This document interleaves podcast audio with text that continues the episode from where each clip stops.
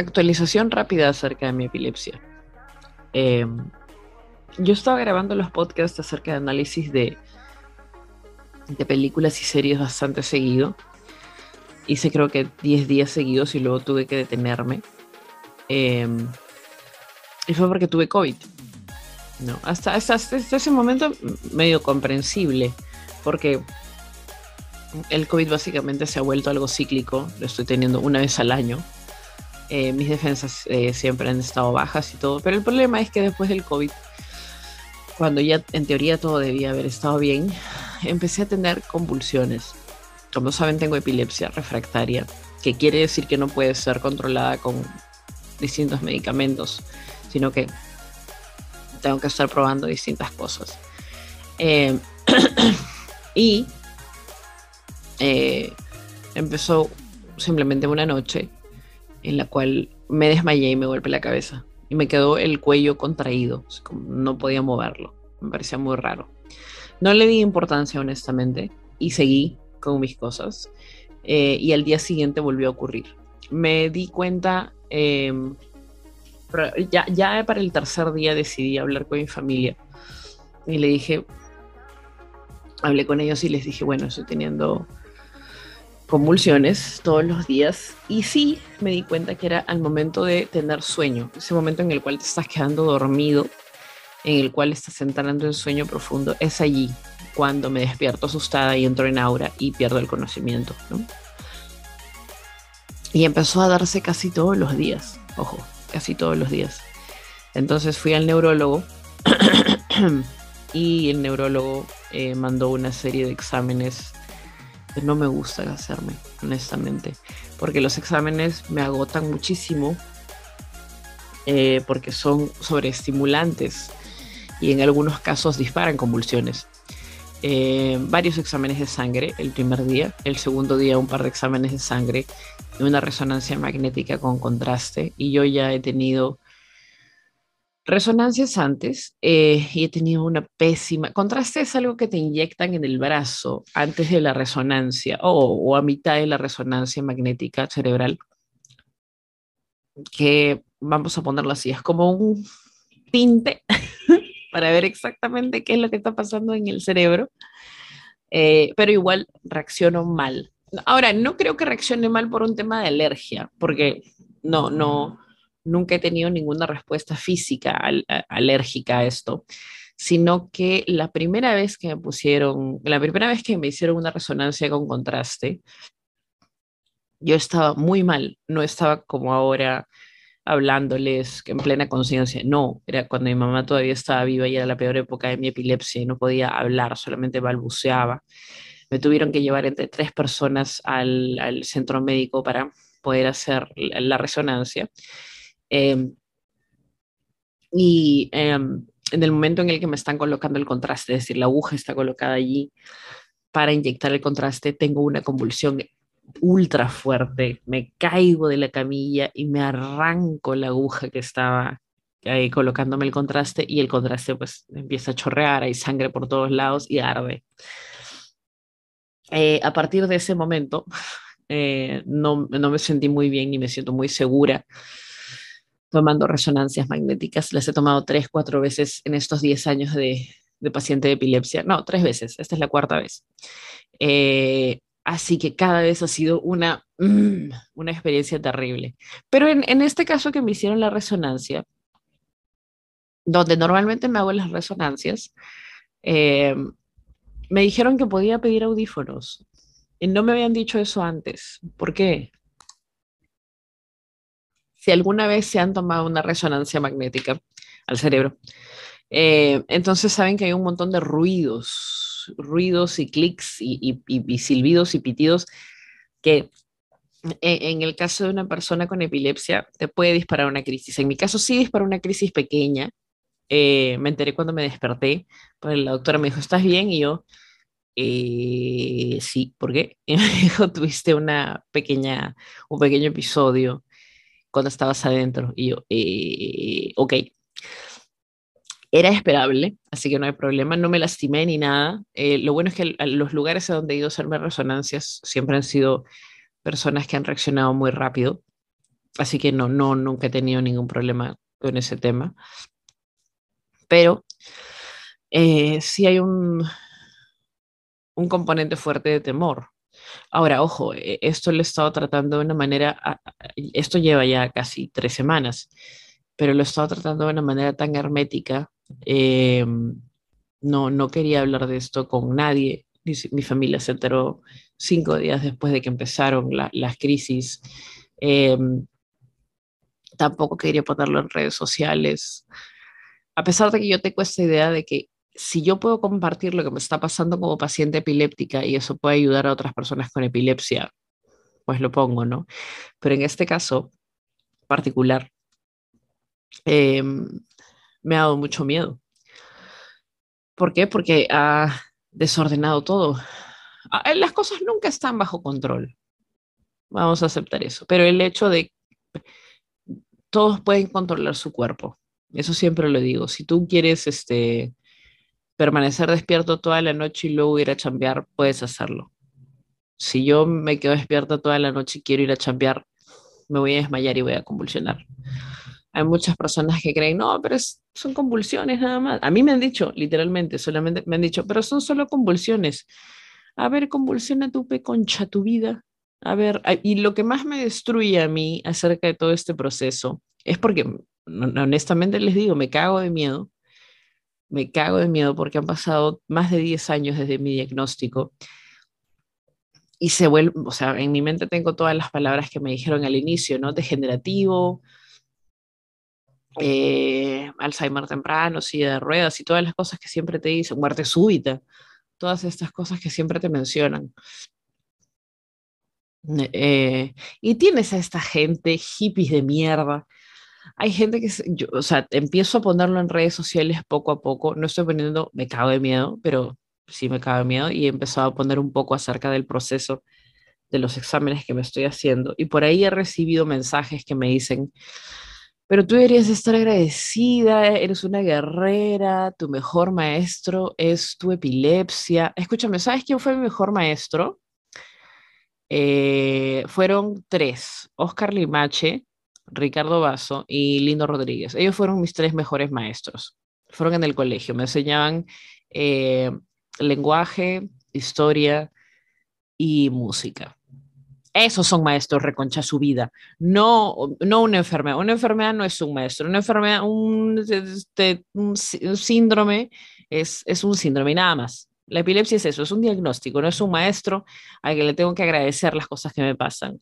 Y todavía hay gente en redes sociales que tiene la ostra de decir, es que tú hablas desde el odio, tienes que hacer las paces con tu diagnóstico. Gente, ah, escúchame, por favor, bombardeemos a los hippies, en serio, basta con esta tontería. Eh, llevo mi tratamiento con cannabis todavía, según los doctores, no está relacionado al tema del cannabis, incluso hemos subido las dosis para poder llevar relativamente las cosas tranquilas, pero por el momento estoy teniendo crisis al quedarme dormida, lo cual produce un círculo vicioso muy gracioso, círculo vicioso muy gracioso, que es duermo mal, por dormir mal tengo una crisis, tengo una crisis y duermo mal, y así sucesivamente durante todos los días, casi todos los días.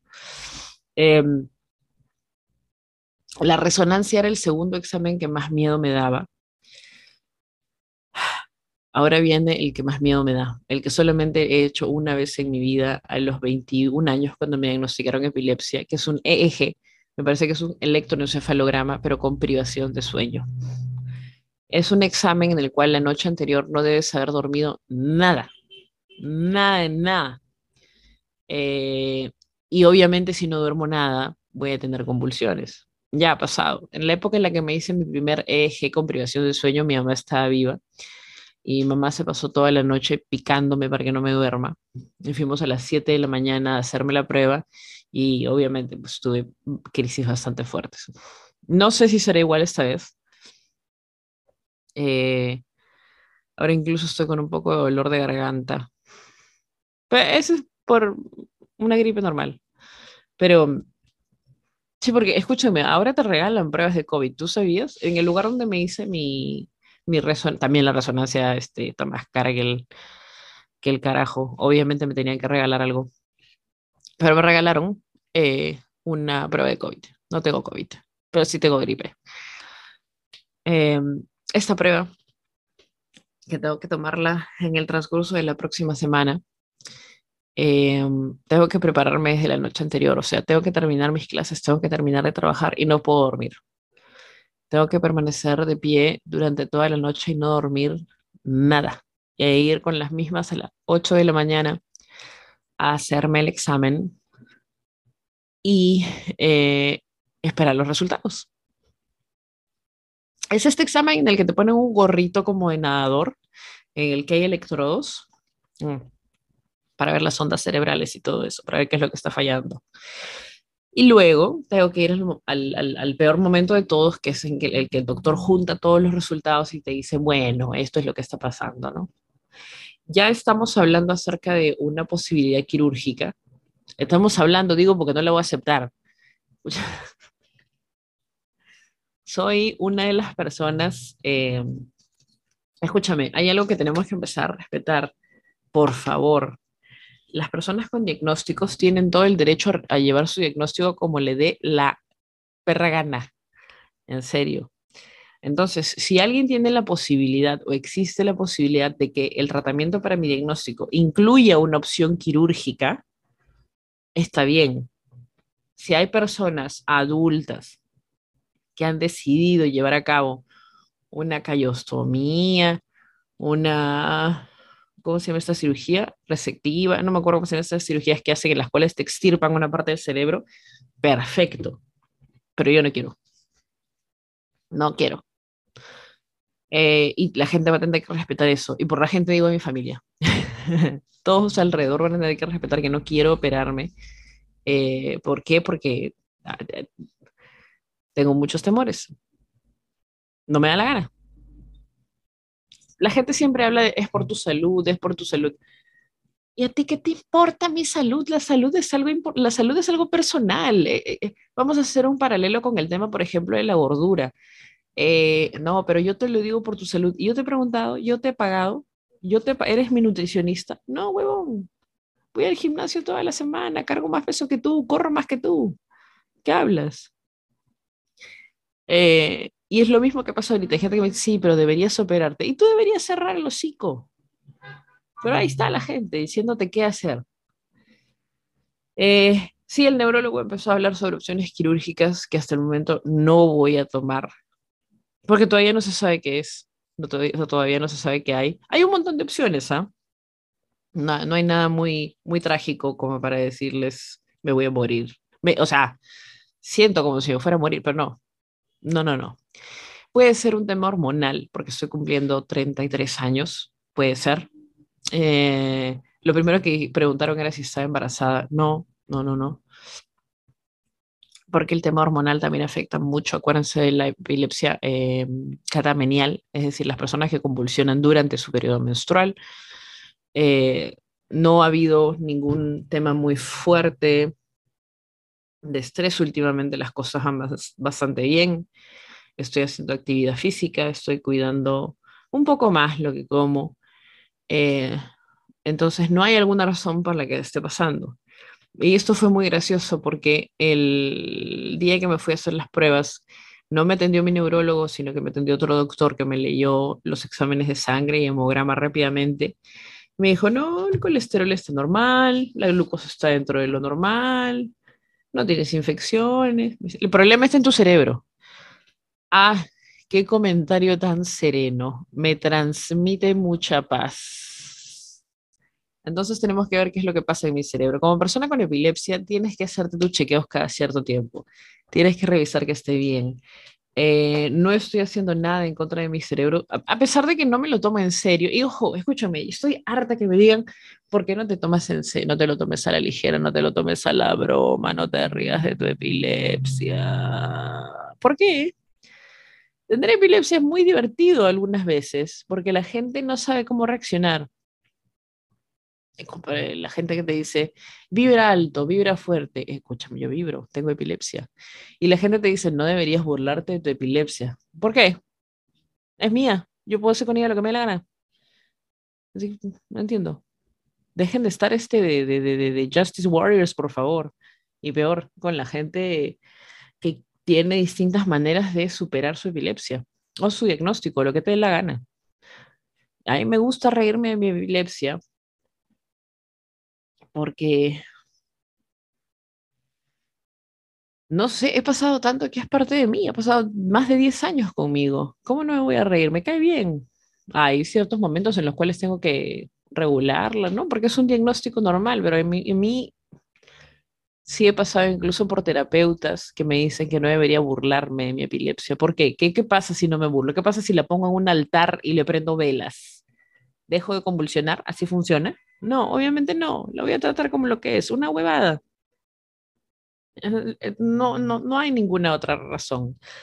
Eh, he tenido también personas que me dicen, no deberías trabajar. A ver, deja tú de trabajar, pe concha tu vida.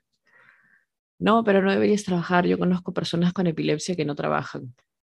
Está bien, son elecciones. Yo conozco personas con epilepsia que no hablan de su epilepsia. Está bien, son elecciones. No, pero yo conozco personas con epilepsia. Está bien, concha tu vida. No hay dos personas con epilepsia iguales. Es muy raro eh, que hayan personas con epilepsia que hayan sido diagnosticadas de adultos, pero las hay.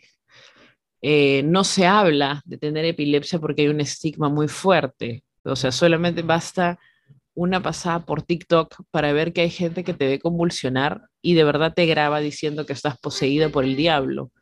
Vamos dejando claro esto de una vez. Si por A o por B tú me ves convulsionar en la calle, em, no me grabes. No grabes a nadie convulsionando, nunca. Es una tremenda falta de respeto, es una invasión a la privacidad, porque es un momento vulnerable que nosotros no podemos controlar. Hay personas que pierden el control de los esfínteres y se orinan, hay personas que se rompen dientes y sangran. Entonces, ¿por qué tú, soberano idiota, sacarías tu celular para grabar? No, pero es que no, no, no, no, no, no, no, no, no ayuda en nada no ayuda en nada. ¿Quieres ayudar? Anda, corre y busca un serenazgo, busca una ambulancia, busca a alguien con cerebro, pero no te pongas a grabar. Eh, otra razón por la que no deben grabar es porque ¿quién en, ¿quién en su sano juicio querría ver eh, a su familiar o a alguien convulsionar una y otra vez? No. Y, de verdad, todo este tema de la posesión demoníaca a mí de verdad me, me, me pone en un modo Berserk. Yo, a la primera que escucho, no, porque mi pastor curó a una persona con epilepsia y le sacó el demonio. Ah, ya, listo, vamos donde el pastor a reventarlo a patadas con chatilla. En serio, yo me tomo muy a la ligera mi epilepsia, pero es porque es mi epilepsia, me puedo reír de ella. ¿Por qué ustedes se la toman tan en serio si no es de ustedes? ¿Por qué para ustedes sí es posesión demoníaca? ¿Por qué para ustedes sí debería, no deberías moverte, no deberías trabajar? ¿Por qué para ustedes es la gran cosa? Si la que convulsiona soy yo. Cuando necesito ayuda, la voy a pedir y la estoy pidiendo. Y también espero que las personas sean lo suficientemente conscientes o inteligentes como para entender que la epilepsia no es una gripe. Si ves a alguien convulsionar, hay prioridades. Ayúdala, no la dejes sola, no la abandones no te vayas corriendo, porque me ha pasado. Eh, y de la misma manera, si hay alguien en tu familia que tiene epilepsia, igual, ayúdala. No digas, no, pero ella puede, él puede solito, no está pidiendo ayuda. Hay gente que no pide ayuda por vergüenza, hay gente que no dice que tiene epilepsia por vergüenza. ¿Por qué? Porque vivimos en una sociedad de mierda en el cual si tienes que tomarte un día libre ya no le sirves a la sociedad. Ahora, imagínate tener que tomarte varios días libres cada vez que convulsiones. No, eres una carga. Eres una carga. Entonces, esta semana, esta es una semana muy pesada para mí. Esta es una semana de exámenes en las cuales tengo que pasar por pruebas de sangre, resonancias, EEG, hemogramas y distintas estupideces que espero que terminen pronto. Pero ese es el update acerca de mi epilepsia. Esperemos que todo salga bien, en orden. Y si no sale bien, igual hay un montón de de, posibilidades para controlarlo, porque si, o, sobrellevarlo, porque si lo he sobrellevado hasta estos 10 años, puedo sobrellevarlo 10 más. Nos vemos en el siguiente episodio.